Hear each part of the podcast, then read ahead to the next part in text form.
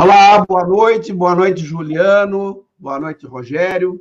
Nós estamos iniciando hoje essa live que é a de número 32, 32 desde junho, e nós já temos o final da primeira temporada definida. Vai ser no final de setembro a gente encerra essa primeira temporada.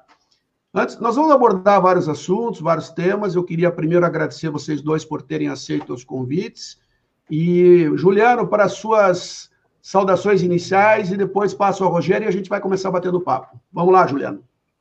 Boa noite, Edgar. Boa noite aí para todo o time que te acompanha. Parabéns pelo sucesso. E para mim é uma honra estar aqui hoje para a gente poder conversar sobre um assunto que é muito caro para mim. Rogério. Boa noite, Edgar. Boa noite, Juliano. Boa noite para todo mundo que está nos acompanhando. Uh, como o Juliano comentou, para mim também é um assunto que, que meu coração preenche quando eu falo, então vai ser um, uma noite muito agradável. Cara, a ideia de vocês, eu não os conheço pessoalmente, mas a ideia é que a gente faça alguma coisa. Eu tenho sempre procurado fazer alguma coisa que é, permita que as pessoas é, conheçam mais sobre os diferentes temas, sejam eles do esporte, sejam eles é, em relação as novidades, o que estão acontecendo. Enfim, todo esse processo ele tem é, uma construção em cima daquilo que a gente faz.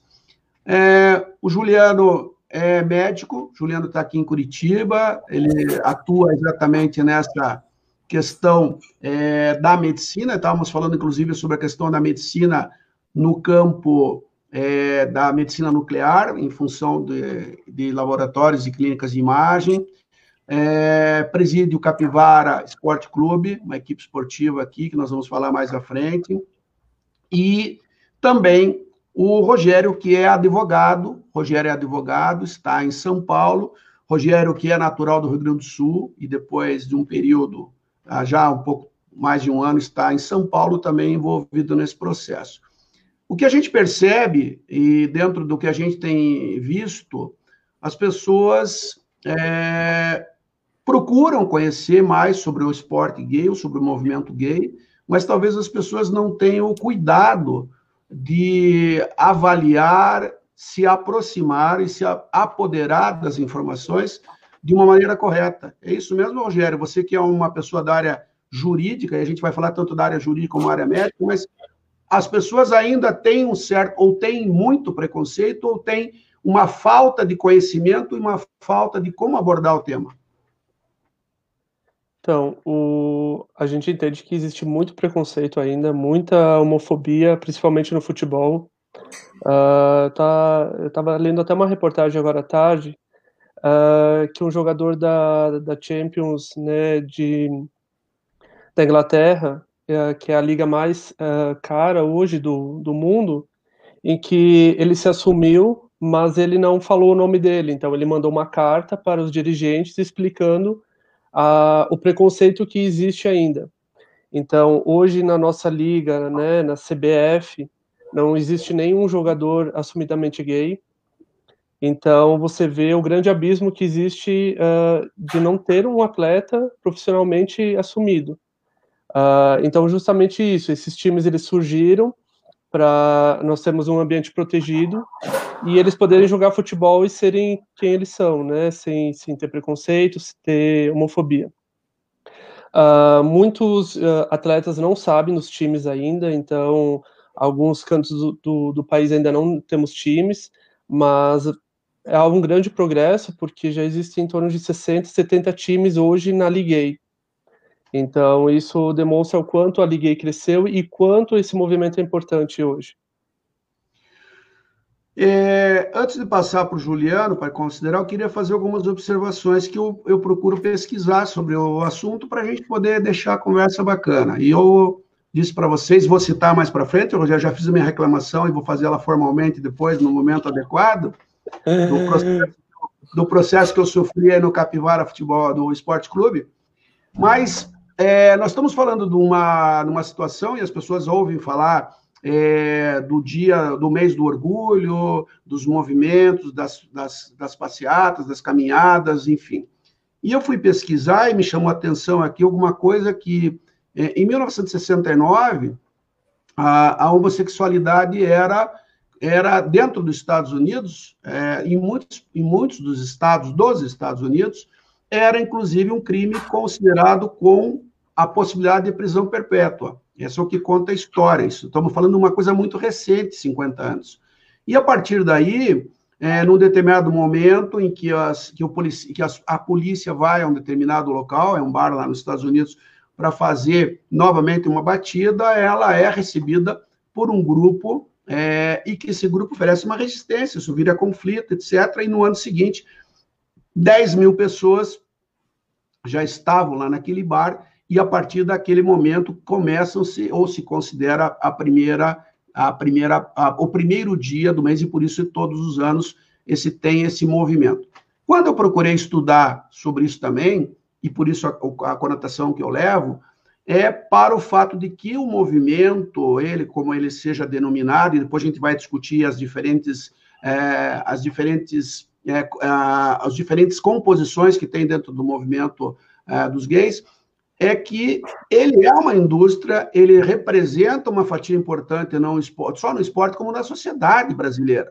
E, e aí, Juliano, você dentro desse processo, quando você procura associar a tua parte profissional e a tua parte esportiva, acredito que é muitas das coisas que o Rogério colocou aí sobre a falta de algumas pessoas se assumirem enquanto homossexual, enfim, em função da sua da sua sexualidade, também pesa em muitos momentos a dificuldade de uma sociedade entender de uma maneira mais clara. É isso, Juliano?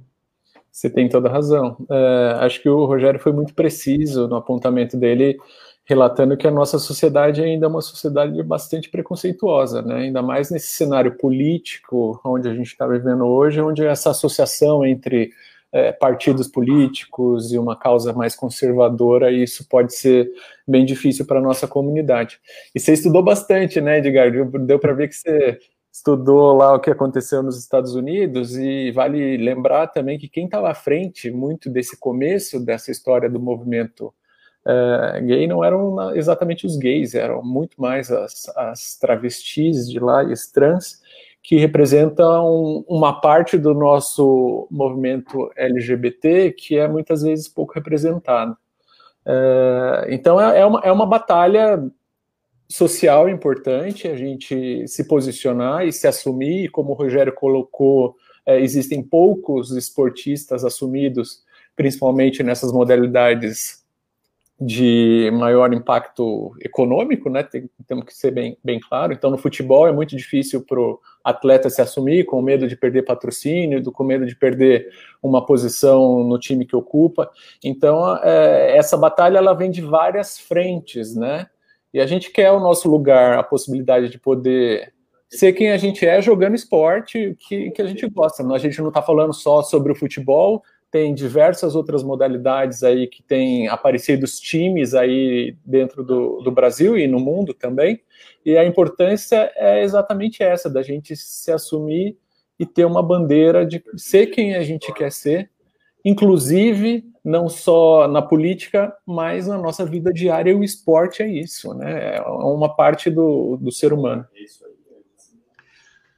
Eu, eu, quando se fala de pesquisa, eu sempre, como eu disse, eu, eu procuro trazer algum tipo de, de, de, informação que agregue as pessoas que estão nos acompanhando, porque a gente acaba depois subindo a nossa conversa para várias plataformas. Então, a gente vai desde Instagram, vai para podcast, vai para Pinterest, LinkedIn, enfim.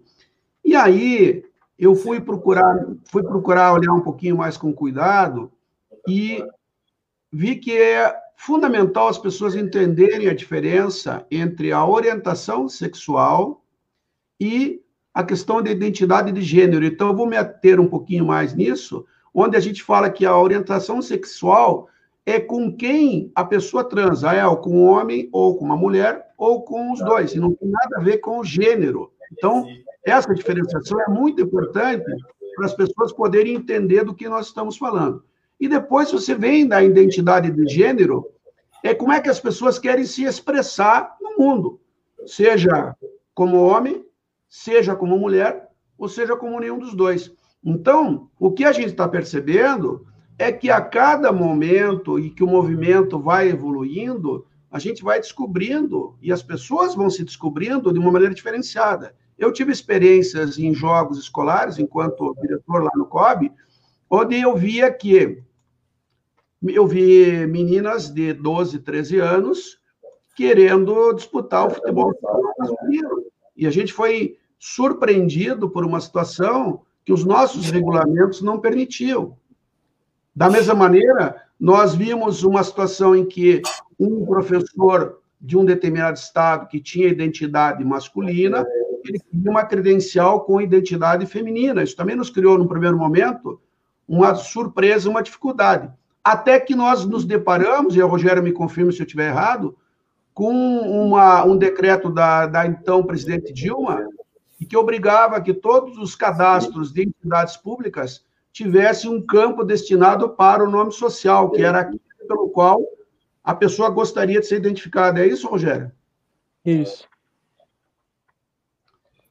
Eu, o, o, ser, o ser humano tem essa dificuldade de lidar com o diferente, com o diverso, né? A gente, a gente se sente mais confortável muitas vezes lidando com o igual. É, e a complexidade humana é isso. É, existe uma grande confusão entre a, a orientação sexual, o ser homoafetivo é, e como você se expressa. É, e o mundo é diverso. E abarcar todas essas diversidades, quando você quer colocar em caixinhas, em regras, a situação se torna muito complexa e muito difícil. Rogério, quer complementar, Rogério? Na verdade, na verdade uh, até na nossa, dentro de todas as sopas de, a sopa de letrinhas, uh, até para a gente, é, às vezes, é difícil entender. Uh, não é porque nós somos gays que a gente consegue entender o trans, consegue entender o queer. são várias letras e cada letra tem a sua particularidade.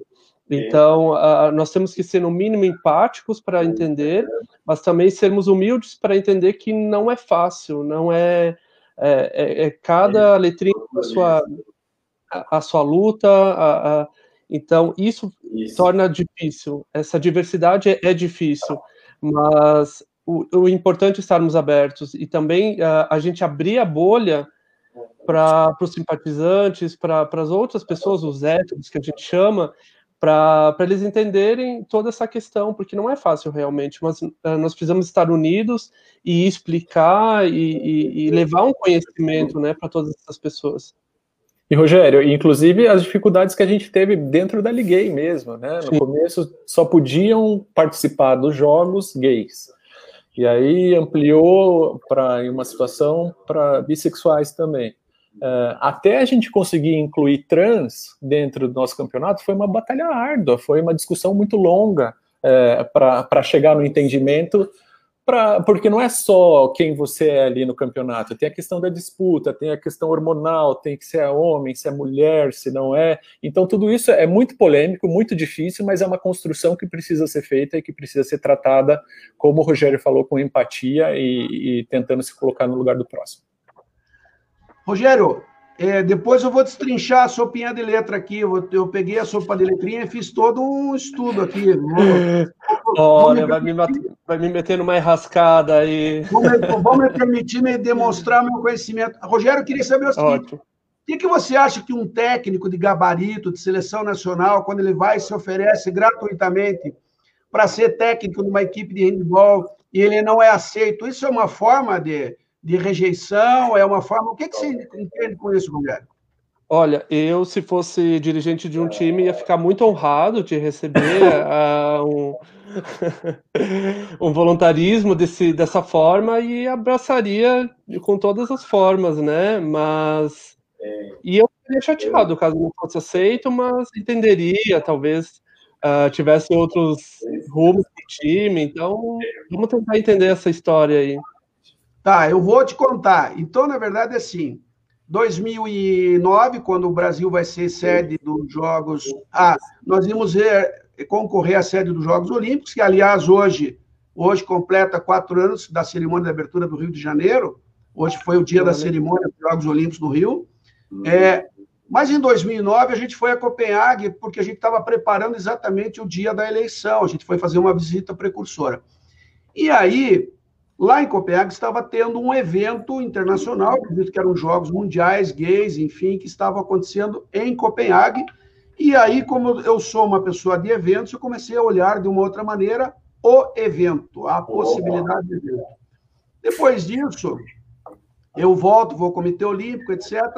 Quando eu retorno a Curitiba, eu tomo conhecimento que havia o Capivara Esporte Clube, que tinha uma equipe de handball treinando lá no Cancún, nos sábados à tarde. Falo com um representante da equipe e digo: olha, se vocês quiserem um técnico, sou técnico de seleção, fui técnico de seleção brasileira, joguei na Europa, fiz uma minha carreira toda foi no handball. E fui lá no treino e simplesmente, Rogério, vou aproveitar que o presidente está aí, nada aconteceu. Não desisti. Não desisti por quê? Porque na época eu já era sócio de uma boate gay em Curitiba. Eu tinha um primo, tem um primo que já, já tinha uma boate há muitos anos, e a gente passou a ser sócio. Não satisfeito com isso, e, e lógico, fui rejeitado no Capivara, falei, vou buscar outro, outra forma de trabalho. E aí eu criei um projeto do Brasil Gay Games, que a princípio seria em Foz do Iguaçu em 2019.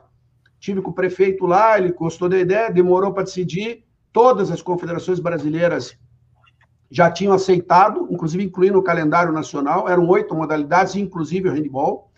E é uma ideia que eu acredito que tem um grande potencial. O que a gente tem observado, e aí falando de uma maneira mais séria, é que é um potencial econômico importante. É, esse ano nós vimos dois grandes eventos em São Paulo cancelados, que foi o GP de Fórmula 1 e a Marcha do, do, Orgulho Gay também, que são os dois maiores eventos que movimentam a economia do Estado de São Paulo, a cidade do Estado de São Paulo e o Estado de São Paulo. É, é nesse caminho, ou por que que, vamos começar pelo Rogério, em que momento você, tendo tua atividade profissional, e por que que você vai se aproximar do esporte dentro da, da, da, da modalidade futebol, que a princípio você estava colocando, que é onde as discriminações são maiores? Então, eu, eu sou fanático por futebol, né? Uh, sempre joguei futebol a vida toda. Eu nasci numa cidade muito pequena, então uh, o, nosso, o nosso lazer era jogar futebol. Quando eu cheguei em Porto Alegre, eu jogava com um time hétero. Então lá eu, eu acabava ficando mais de lado, ficava com receio de, de alguma brincadeira, alguma, alguma piadinha, mas sempre foi muito tranquilo. Quando surgiu a, a ideia de, de, de formar um time em, em, Porto Alegre, eu fiquei muito feliz porque eu poderia juntar duas, uh, duas questões: fazer novas amizades e jogar futebol, que é o que eu gosto de fazer. Só que o projeto ele tomou uma repercussão muito maior. Então, além de nós estarmos criando um, um, ambiente protegido, nós estávamos criando laços, né? A gente sempre fala que nós éramos mais do que um time, nós éramos uma família. Uhum. Então, você uh, estar num ambiente que você sente bem, fazer amizades, é, é, óbvio que você vai querer que esse projeto uh, vá adiante, que esse projeto dê certo. E, e, por exemplo, o Juliano, eu conheço ele pelo time. Então, eu fiz várias amizades pelos times.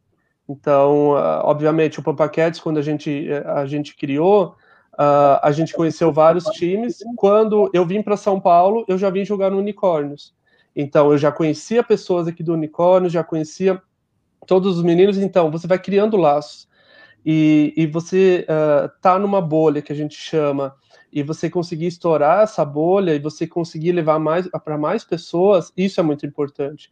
Então a gente vê pessoas que são simpatizantes, pessoas que compraram a ideia pelo futebol, pessoas que iam nos nossos jogos assistir e gostavam de estar ali. Então, às vezes é estranho você tentar explicar, mas é, é, você tem de jogar futebol durante a semana, mas a gente fala que é mais do que futebol, é, é estar junto, né? Então, isso que muda. Juliano, você tem direito de defesa, agora 30 segundos, depois que você foi acusado de ter rejeitado o técnico internacional no teu time? Não, primeiro as minhas desculpas públicas aqui por esse acontecido. Mas acho que é, é, esse esse mote ele é importante para demonstrar o quanto a gente é amador de fato, né? É, a nossa estrutura organizacional ela, ela é muito complicada e isso vem relacionado também ao tópico anterior que a gente tratava da, da questão social, é, que a captação de patrocínio para esses times ela é muito limitada. São pouquíssimas empresas que estão dispostas a dar cara a tapa é, para para auxiliar os times brasileiros, né? E ainda que seja esse paradoxo, né, que você apontou, sendo a Parada Gay de São Paulo o segundo maior evento que mais gira dinheiro na cidade de São Paulo, e não é pouco dinheiro. Né? Então, uhum. o Pink Money falado, ele, ele existe, mas ainda a gente está dentro de uma bolha. Uh, e o que aconteceu no Capivara é reflexo dessa nossa falta de organização, né? Como é que isso acontece? A gente, eu não fiquei sabendo que você estava indo visitar, que era um potencial técnico. Se eu soubesse disso, certamente uh, uh, essa história poderia ter um fim bastante diferente. Uh, e acredito que você enfrentou dificuldades de tentar organizar um Gay Games no Brasil por conta dessas questões também. Né? Uma movimentação potencial tão grande numa cidade como Foz do Iguaçu, é, onde você vai poder captar tanto recurso para a cidade, por que, que isso não andou tão bem? Aonde que travou essa, essa, essa história, né? Não foi porque você estava tentando juntar é, pessoas aleatórias para fazer um campeonato. É por causa, muito provavelmente, do público, de o que, que esse prefeito ia enfrentar perante a opinião pública, é, é, é todo esse quadro, esse contexto que a gente vive que torna a solução de uma questão tão simples com quem eu me relaciono na minha casa, com quem eu caso, quero estar casado, com quem eu quero transar, é, que torna uma questão tão complexa que é a viabilidade do esporte LGBT no Brasil. Então é difícil, é uma situação difícil. Cara, eu vou, eu vou só de, vou fazer em defesa do prefeito, que na verdade não foi, não foi essa a conotação, a dificuldade não foi essa, tá? Porque na primeira reunião a a primeira dama do município, inclusive, era uma pessoa extremamente favorável, porque ela trabalhava numa secretaria que tinha as questões sociais incluídas. Eles tinham, inclusive, já agendado um dia específico, uma, uma semana de atividades com parada, etc. E dentro dessa semana a gente ia incluir o evento. As dificuldades foram mais pelas questões organizacionais e também pelas questões financeiras e fluxo do município, independente de ser e isso, isso, Juliano, eu fiz durante 13 anos buscando sede para os jogos escolares, com crianças de 12, 14 anos, 15, 17, as mesmas dificuldades. Então, eu só queria voltar uma, uma coisa que o Rogério falou, é que é, quando você fala do esporte gay, e você está falando de um segmento, como poderia falar de outros, outras vertentes do esporte, o que fica muito claro para mim é que todos têm os mesmos valores, que são os valores, teoricamente, os valores olímpicos, que foram preconizados no início do movimento olímpico, que é o que norteia as pessoas em direção ao esporte. É a relação de amizade, é o relacionamento, tudo faz parte do mesmo contexto. O que eu vejo às vezes é que as pessoas, tanto os que estão dentro como os que estão fora desta bolha que vocês falam, não têm as maneiras mais apropriadas de se aproximar, ou porque um tem receio, ou porque o outro não sabe como fazer. O que eu vi agora, desse período de comitê, é que as crianças já estão com uma outra cabeça, isso é uma questão natural da evolução, as crianças já estão entendendo a sexualidade mais precocemente de uma maneira diferenciada. Então, eu vou começar aqui, e o, e o Rogério falou do S de simpatizante, uma das coisas que me chamou a atenção na nova sigla foi exatamente o fato de que o S se referia aos simpatizantes, aos héteros que apoiavam o movimento, a causa, e deu seu entendimento que eles não eram protagonistas. Isso que eu estou dizendo que eu pude ler. É, e já a troca de posição das letras em função de um equilíbrio, uma equidade entre gênero masculino e feminino também. Então, a gente tem uma nova sigla aqui que eu fui buscar, que ela é uma inserção de letras e retiradas, ela vai trocando, e começa com uma primeira parte que é exatamente a orientação sexual. E nesse grupo de orientação sexual, a gente tem o L, referente às lésbicas, a gente tem o G, referente aos gays, que são mulheres e homens que, respectivamente, têm atração afetivo-sexual é, por pessoas do mesmo gênero que o seu, e os bissexuais, que daí já têm uma, uma atração afetivo-sexual por homens e mulheres, enfim, que têm das mesmas maneiras. Então, as pessoas têm que entender as questões das orientações, e por isso a sigla vem se construindo ao longo do prazo, do tempo, e vocês falavam exatamente isso. É, Juliano, como é que o esporte, como é que o esporte consegue ou foi conseguindo ao longo do tempo também dar a oportunidade para os novos grupos que se foram formando? Porque você falou, as, as pequenas dificuldades de uma mudança, e eu vejo os jogos World Gay Games, toda vez que eu falava em World Gay Games, alguém me dizia, mas eu tenho que provar que eu sou gay para participar? Não, não tem que provar. Se você quer correr você vai lá, se inscreve, tem, tem procedimentos de classificação, faixa etária, categoria, etc. Mas as pessoas também, às vezes, não se aproximam dessa dificuldade. É isso, Juliano. Como é que lidar com todo esse primeiro grupo aqui já é a primeira dificuldade? É, sem dúvida, é, são vários desafios, você tem razão, e a gente enfrenta problemas desta ordem, inclusive dentro da nossa própria letra né, desse LGBT. É, eu posso falar pelo Capivara que, em média, a gente, assim, somos brancos, somos gays, de classe média, é, mais jovens, eu nem tanto, eu já tenho 40 anos, mas a maioria do pessoal é mais jovem. É, ampliar o universo gay, masculino, é, branco, foi muito difícil para nós e continua sendo um grande desafio. Uh, a gente tem que tentar atingir as outras letras dessa sigla, obviamente, uh, e a gente tem que estar tá sempre pronto para tentar superar esses desafios. Uh, existe, a gente fez dentro do Capivara até várias sessões de grupo, entre aspas, para direcionar essa questão, né? lidar com o diferente, lidar com gordofobia que existe também, entre dentro do nosso universo, dentro dos nossos próprios times, respectivamente. Dentro da Liguei, os desafios foram imensos e continuam sendo desafios para a gente ampliar e, e, ser um movimento mais inclusivo, né? A gente sair só desse, desse nosso local. Uh, posso te falar que aqui em Curitiba a gente enfrentou uma situação uh, da, da prefeitura organizar uma taça da diversidade o ano passado, Uh, e que foi um movimento muito difícil para fazer uma coisa pequena acontecer. Foram dois dias de jogo, teve uh, vôlei, teve uh, futebol e teve handebol. Mas para a prefeitura conseguir viabilizar isso, você tem que enfrentar uma resistência muito grande de muitos setores, e aí depende só da vontade do prefeito ou da, da diversidade com, com o Alan, que representava a prefeitura nessa situação. Então, é, essas, é, essa complexidade traz um grande desafio para todos nós e a gente tem que estar aberto a desafiar isso.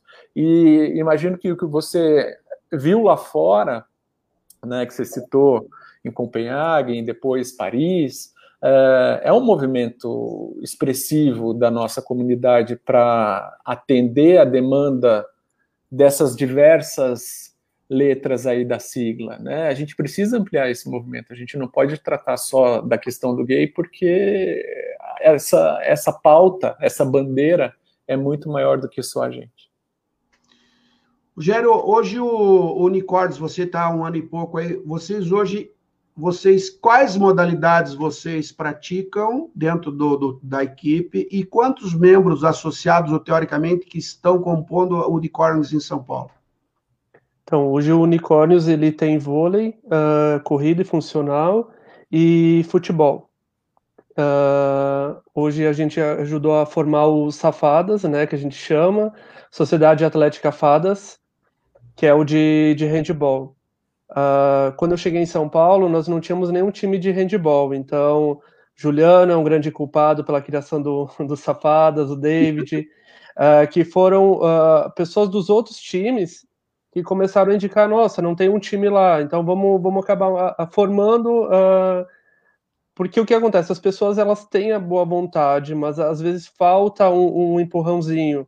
Então, digamos, a gente tinha uh, já a formação de outros times, então a gente acabou formando o, o, o time de handball também aqui em São Paulo.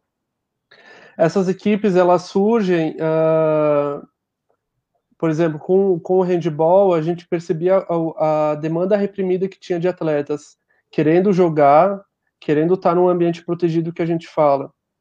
Uh, aqui em São Paulo é uma cidade muito grande, então ela dá muitas. Uh, ela dá mais oportunidades para atletas, enfim, para mais times.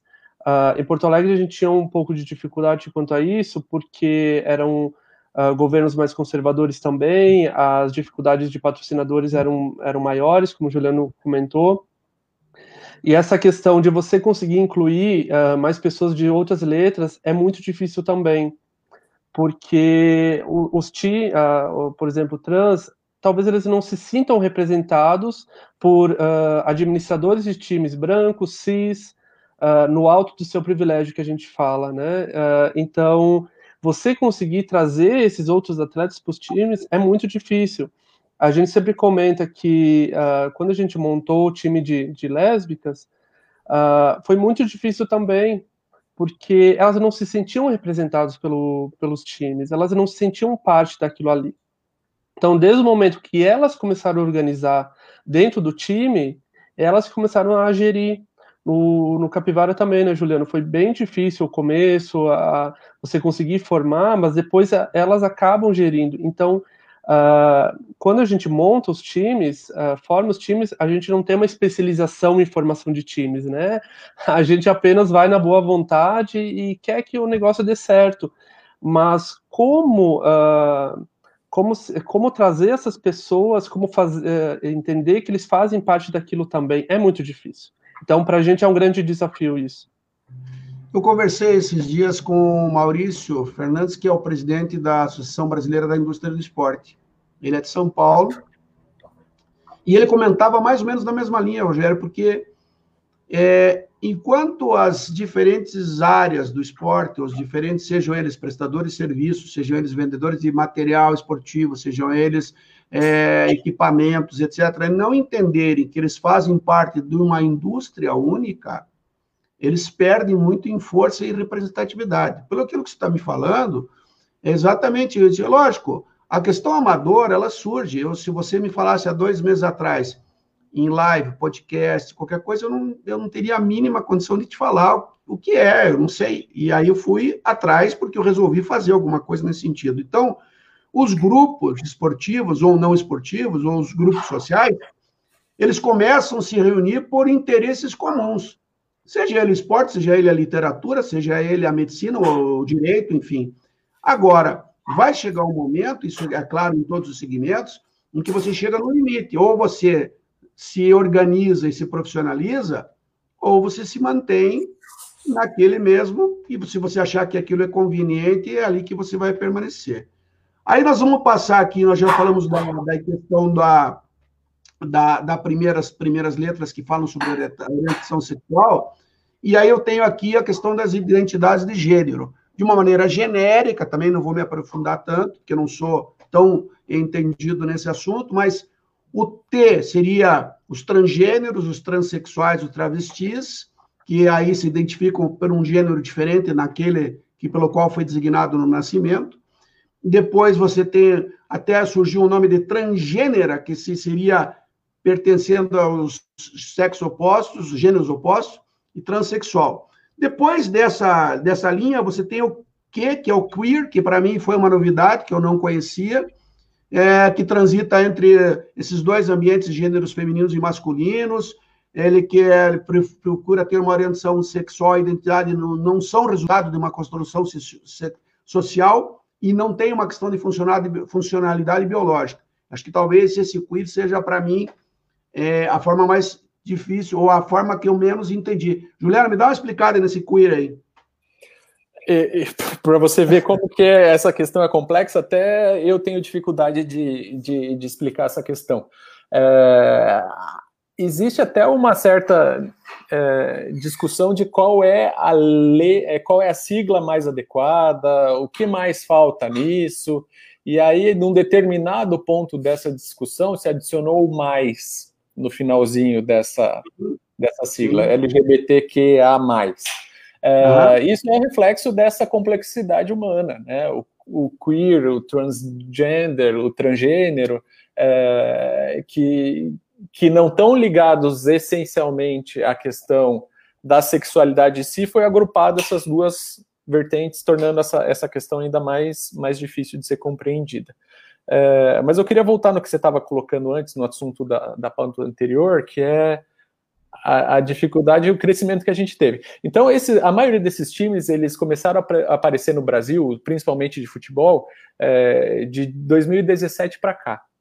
Né? Em 2017 foi organizada a primeira Taça da Diversidade, Taça Hornet, lá em São Paulo, era um aplicativo de é, encontro social, né?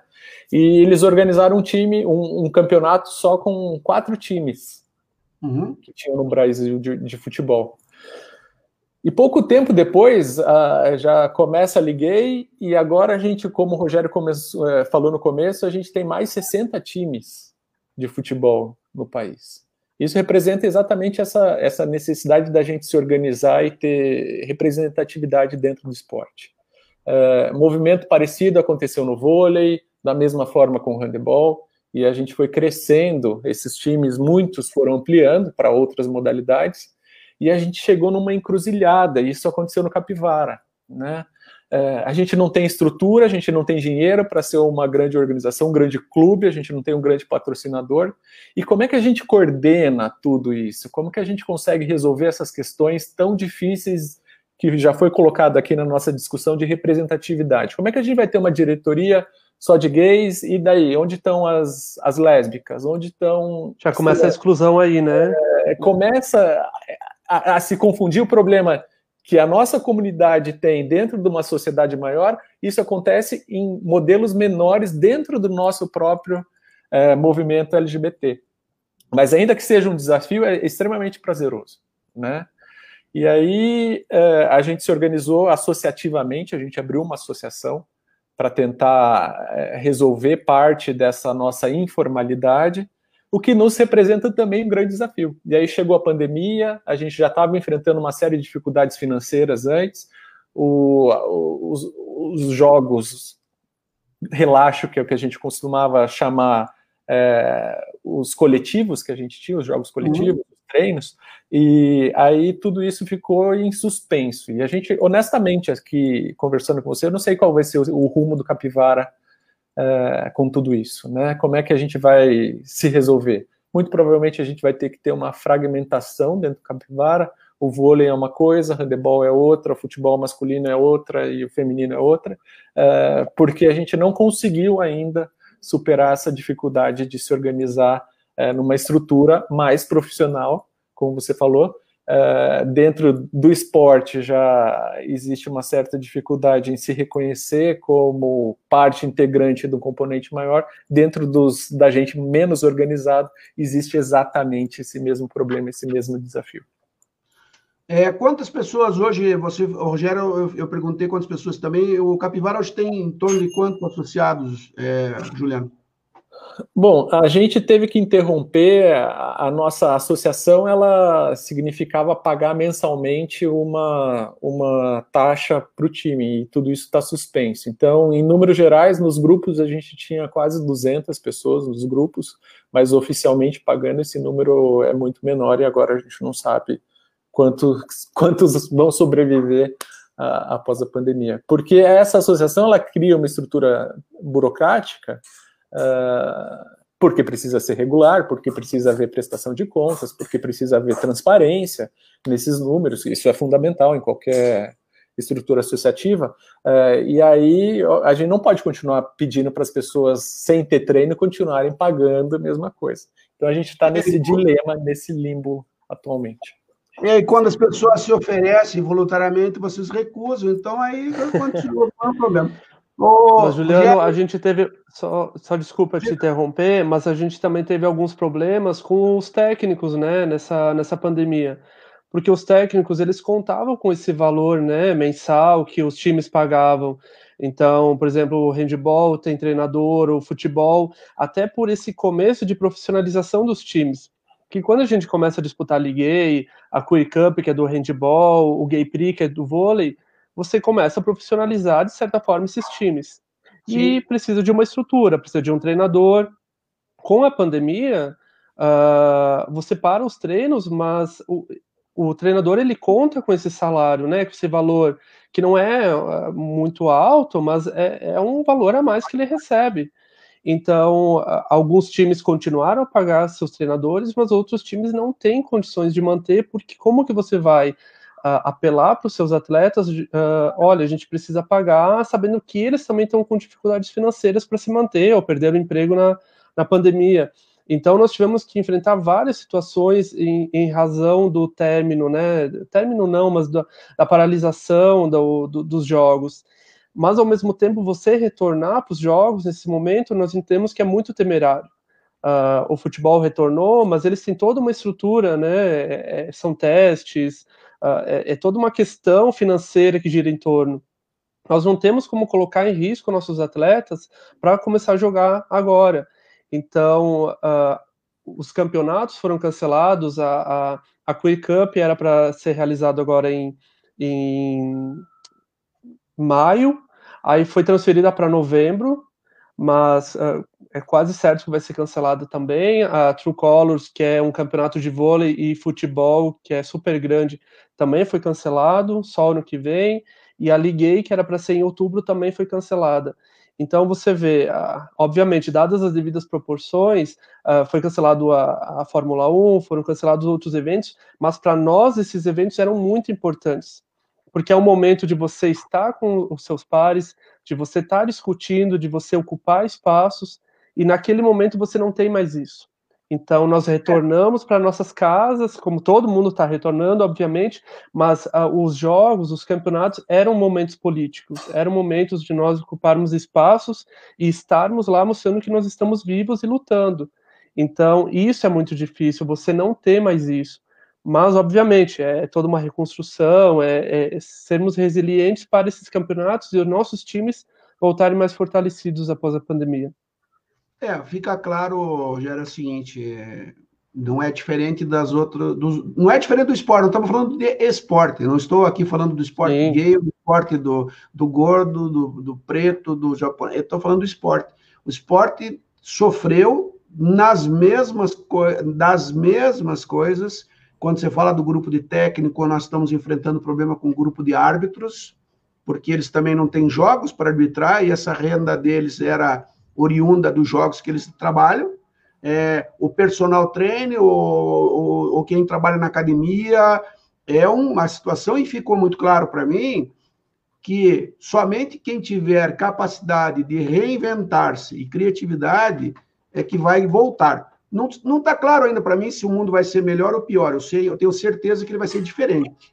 Ele não vai ser igual. Então, é, quando você fala de desigualdade e quando você já sabe que o mundo não vai ser igual, as questões que você coloca de campo de possibilidade, de se manifestar, de se posicionar, de ocupar os espaços, ele vai ter que ser criado também e repensado de como ele vai poder ser ocupado. Mas aí, nesse sentido, nesse sentido, os gays são incríveis, eles têm uma capacidade de se reinventar e de se recriar que é, que é absolutamente impressionante. você tem uma ideia, a Liguei, que não tem uma estrutura financeira é, nenhuma, consegue juntar 28 times do Brasil inteiro é, para um fim de semana de três dias, dois, três dias, fazer um grande campeonato, uma grande festa, é, que não é só os atletas que vão para lá para jogar, vai toda uma estrutura junto, Sim. acompanhando esse processo, é, sem ajuda e recurso financeiro quase que nenhum. Né? A gente tem essa capacidade de, de, de do limão fazer limonada. Eu tenho certeza que o esporte ele vai gay e não só gay, o esporte uh, em geral, vai conseguir superar esses desafios, mas precisa do que você colocou, Edgar, que é essa capacidade de enxergar diferente, de olhar fora da caixa e de conquistar novos espaços e novos desafios. E olha como é curioso, e olha como é curioso, a, a Liguei, os campeonatos, eles têm pequenas vitórias, então, a, a última liguei, a Federação Mineira de Futebol 7 uh, desenvolveu a, a, expertise do campeonato, então tabelas, a arbitragem, você ser apoiado por uma a gente sempre fala que é, é, muito machista, até de certa forma homofóbica, e você receber e ser organizado de certa forma por eles, obviamente o time do Barbixas, por exemplo, que organizou o campeonato, mas ter o apoio deles para nós foi incrível, porque você mostra o quanto esse movimento está crescendo e o quanto esse movimento está ocupando o lugar que é de direito. Então, por que, que a gente está com esses campeonatos, com esses jogos?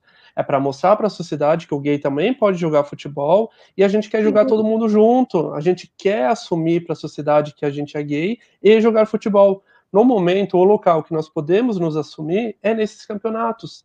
Então, não é que nós estamos excluindo as outras pessoas.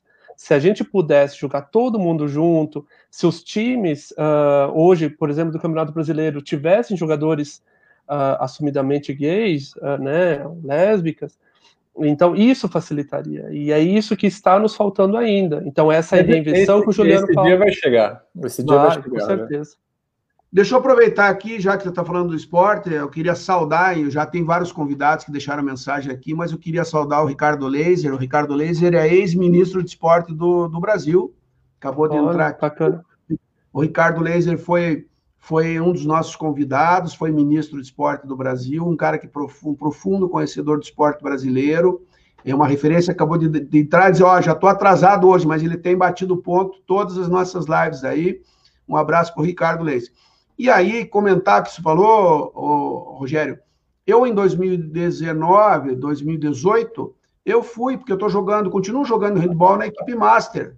Então, nós fomos a São Paulo, no torneio Master que tem em São Paulo, com mais de 60 equipes, cada um pagando sua passagem, cada um pagando sua estadia, cada um pagando. Tem um, um amigo, um Hulk, que vai estar nos próximos dias com a gente aqui numa live, que é o que organiza São Paulo. Então, os segmentos organizados, eles acabam se tornando um negócio. Eu fiz Curitiba Cup aqui, que é um evento de handball, depois se tornou com cinco, seis modalidades. Eu cheguei a fazer de, dois, de 94 a 2008. Nós fizemos 15 anos de evento com mais de 200 equipes de handball em cinco dias em Curitiba. E ele era, e por isso que eu digo, o processo organizacional é fundamental. Aí vamos terminando aqui as nossas letras, daí nós temos o I, que é o intersexo, que daí tem uma identidade de gênero, de, de desenvolvimento corporal, seja por hormônios, genitais, etc., que não estão nem naquele, naquela forma binária masculino e feminino, mas tem uma outra característica.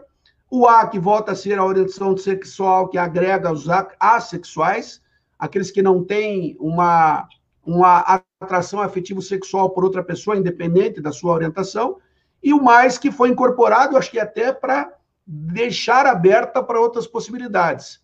Aí, Rogério, uma pergunta para você. É, na questão legal, tem se discutido muito a questão, e eu vi aqui que em fevereiro desse ano, o STF começou a voltar a, a discutir, voltou a discutir, deve ter, não sei como é que está o andamento, a questão da criminalização de atitudes, ofensas, agressões contra a população LGBT. Isso andou, isso é um movimento que está sendo fortalecido. Em que nível a gente está nessa questão das questões legais em relação à, à comunidade?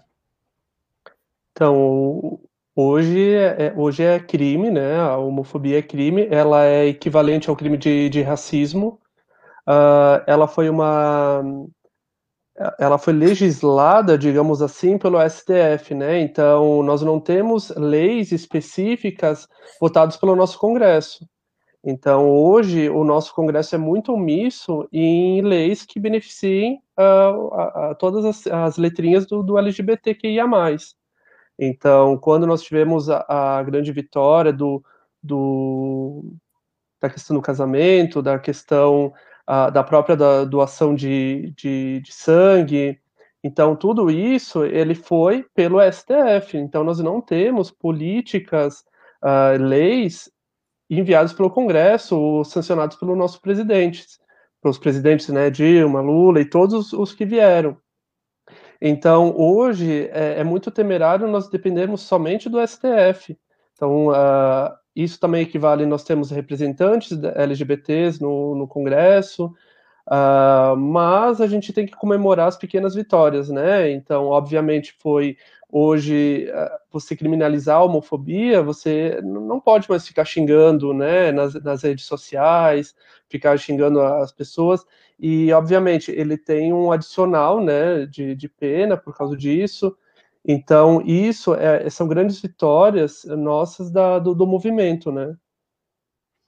Juliano, é, para a gente discutir um, um, pouquinho essa, essa questão, eu também, nas pesquisas que eu fiz, falando ainda sobre a questão da violência, é, não fica, e as estatísticas, às vezes elas acabam se confundindo um pouco, às vezes não ficam muito claras, porque fala-se muito num índice de mortalidade ou de crimes, crimes homofóbicos no país.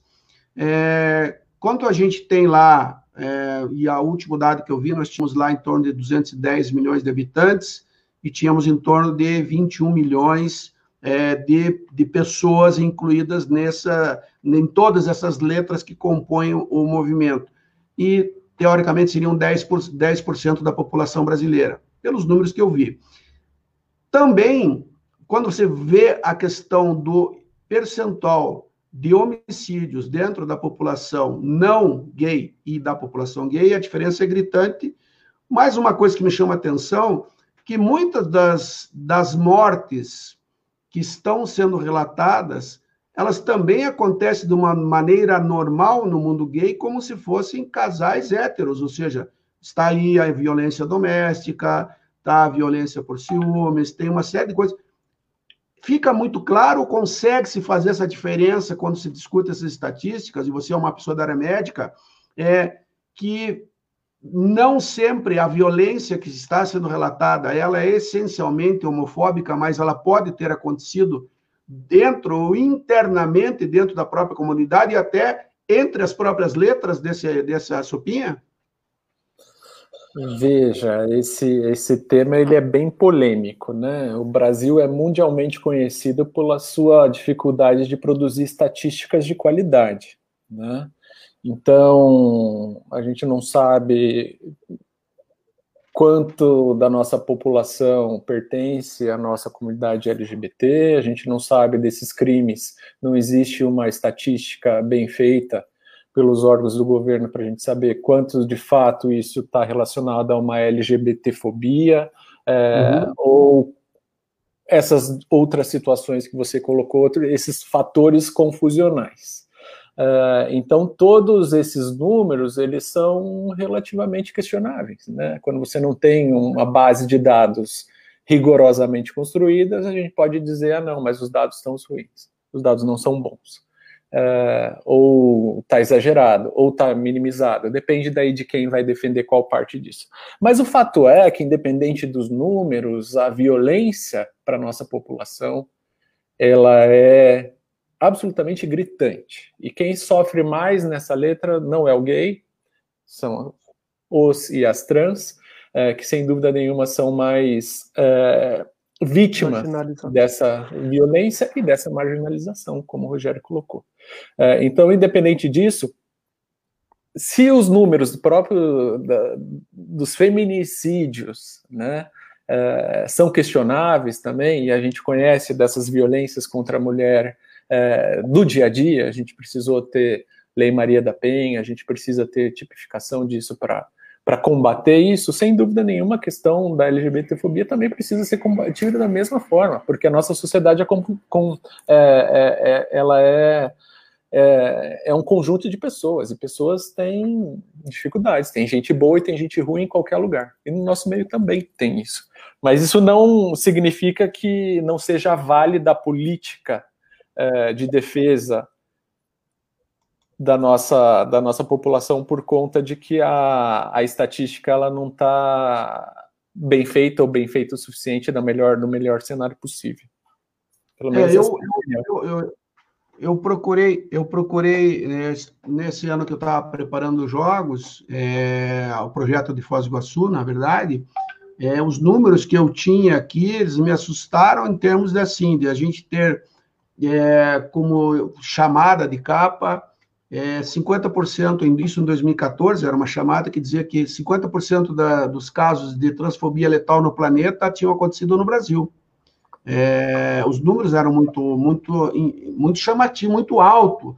É, a violência contra a LGBT, é, a questão da morte muito precocemente, você falou da, da, das trans, porque elas estão mais expostas na, na forma como elas trabalham, elas normalmente a, a própria profissão dela exige uma exposição diferenciada e às vezes ela não tem uma formação profissional que, que ele permita é, estar em ambientes seguros, como é o que o Rogério colocou, de, de, de, de, da busca que existe da prática da sua melhor atividade. Então, me chamou a atenção a idade, muito jovem, o tipo de, de, de, de pessoa que sofre a violência e a nossa estatística. E uma outra coisa que me chamou a atenção, e também vocês vão, acredito que, que concordar, é que isso também tem muito a ver com as regionalizações, ou seja, é, as regiões mais pobres do Brasil, as regiões do norte, nordeste, as cidades menores, talvez sofram mais ainda com essa questão da violência, porque a questão daquela do machismo ele está muito arraigado ainda, é uma coisa muito cultural. Vocês veem, e você disse que o Juliano falou, ainda vai chegar esse dia. Rogério, existe uma, uma luz aí nesse final desse túnel com uma perspectiva, e você falou em resiliência, falou em obstinação, é, em comprometimento. Vocês enxergam que o, o esporte vai ser um elemento importante também nessa mudança cultural e, e da, de comportamento do, do, do povo brasileiro, Rogério? Então, eu sou muito otimista, né? Então, desde que a gente uh, formou os times, a gente tenta mudar o nosso universo no nosso, nas nossas pequenas ações, né? Então, se eu não consigo mudar o mundo, eu vou tentar mudar o meu redor, né? Meu bairro, minha rua, as pessoas com quem eu ando. Uh, e só fazendo adendo, uh, a questão do otimismo, algumas questões realmente a gente tem que comemorar. Uh, por exemplo, o exemplo do, das trans. A Lei Maria da Penha ela está se equivalendo para mulheres trans. Então, isso é uma grande vitória para a comunidade. Então, ela vai sofrer a mesma criminalização que uma mulher uh, cis, uh, uh, né, que, que agrediria uma mulher cis. Então, são pequenas vitórias que a nossa sociedade está avançando. Eu vejo um grande andamento nas, nas empresas grandes empresas estão verificando que o seu funcionário ele estava perdendo muito tempo escondendo a sua sexualidade, a sua orientação sexual, e ele não estava rendendo tanto no trabalho. Então, ele estava mais preocupado em não aparecer a sua sexualidade, com medo da, da empresa, de represália. Então, uhum. as empresas começaram a perceber o quanto estavam perdendo de força de trabalho desse funcionário. Então, as empresas começaram a verificar que a diversidade ela é interessante para a sua empresa. Então, termos mais negros, mais mulheres, uh, mais trans. E, e, além de tudo isso, capacitar essas pessoas, porque a gente sabe que os trans são muito marginalizados. Então, não adianta simplesmente você colocar para dentro da sua empresa e ela não tem experiência, ela não tem uma educação, então você capacitar esses funcionários também. Então, eu vejo que, que nós, com os times, nós estamos tentando incluir, mas grandes empresas também podem incluir uh, essas pessoas marginalizadas. Então, eu acho que é um conjunto de fatores, né? Não é simplesmente as empresas, uh, precisamos de órgãos federais, precisamos do Estado também nos ajudando. Então, eu, eu vejo uma luz no fim do túnel quando todos uh, essa sinergia andar juntas. Chamando a atenção também, voltando para os dados estatísticos que o Edgar colocou, a expectativa de vida média das trans é de 35 anos. Por que, que morre tão cedo? O que, que acontece na sociedade que leva a esse resultado final? Ainda que os dados de é, violência sejam questionados, esse talvez seja um dado bastante sólido que a gente tem. Expectativa Sim. média de 35 anos. O que está acontecendo? Aonde que nós precisamos melhorar enquanto sociedade para que as expectativas de vida sejam mais similares, né, entre trans e não trans? Então, isso é um dado que mostra que o nosso caminho ainda é longo, mas como o Rogério também sou otimista de acreditar que é, a gente vai chegar lá. Gente, nós estamos completando uma hora de papo, um papo extremamente agradável. Acho que foi assim uma, para mim, uma oportunidade de aprendizado também para as pessoas que nos acompanham. O próprio Ricardo Lezer, ex-ministro, agora falando parabéns pelo debate, tema super importante. É, acredito que seja um caminho, Rogério, também a questão da, da propagação e da difusão da informação nesses canais digitais, da forma como a gente foi, um, foi a forma como eu pensei. Como eu estou discutindo esporte, eu quero mostrar o esporte de, das suas diferentes maneiras. Mas é importante mostrar o esporte e como eu, quando eu falo de um atleta olímpico e a gente vê lá o atleta olímpico com a sua medalha, a gente não sabe, eu não tenho conhecimento real de tudo que ele passou para chegar na medalha. Quando a gente vê o time formado, o time está jogando uma Ligue com vários campeonatos, e nos jogos, no World Gay Games em Paris, o Brasil conquistou 24 medalhas, e agora em 22 nós temos lá em Hong Kong a, nova edição, a próxima edição, teoricamente, dos jogos, é, não se vê todo, todo o processo e a dificuldade que o movimento passa para se consolidar em, em termos de próprio movimento, porque cada dia você tem uma nova informação, uma nova mudança uma, e, um, e uma, uma ação que agrega e fortalece. Então, eu queria. É, aqui então eu vou aproveitar, tem uma pergunta que veio para a gente encerrar, se vocês quiserem responder. Agnaldo Luiz Baldo é um amigo nosso de Maringá, que pergunta qual é a posição de vocês a respeito da participação de trans na Liga Nacional de Voleibol Feminino, que é o caso que é conhecido. Qual é a posição, qual é, se vocês têm, se vocês não tiverem também, quem quer responder, Rogério ou Juliano? Ou... Não, eu. Quer falar, pode... Juliano? Não, pode falar. Você está mais envolvido nessa questão até com. Então, uh, meu, meu, entendimento, é, né, a minha opinião no, no, caso, eu sou um defensor da, da participação uh, dos atletas uh, em grandes ligas. Hoje, o que é levado em consideração é a questão do, dos hormônios, da, baseado em números do, do COI, então, e, e, obviamente pelo COB, né? Então, por exemplo, o nosso caso mais icônico, digamos assim, é da Tiffany. Então, ela sempre conseguiu estabelecer uh, os exames, a, a, questão, né, que é levado em consideração, ela está sempre ok.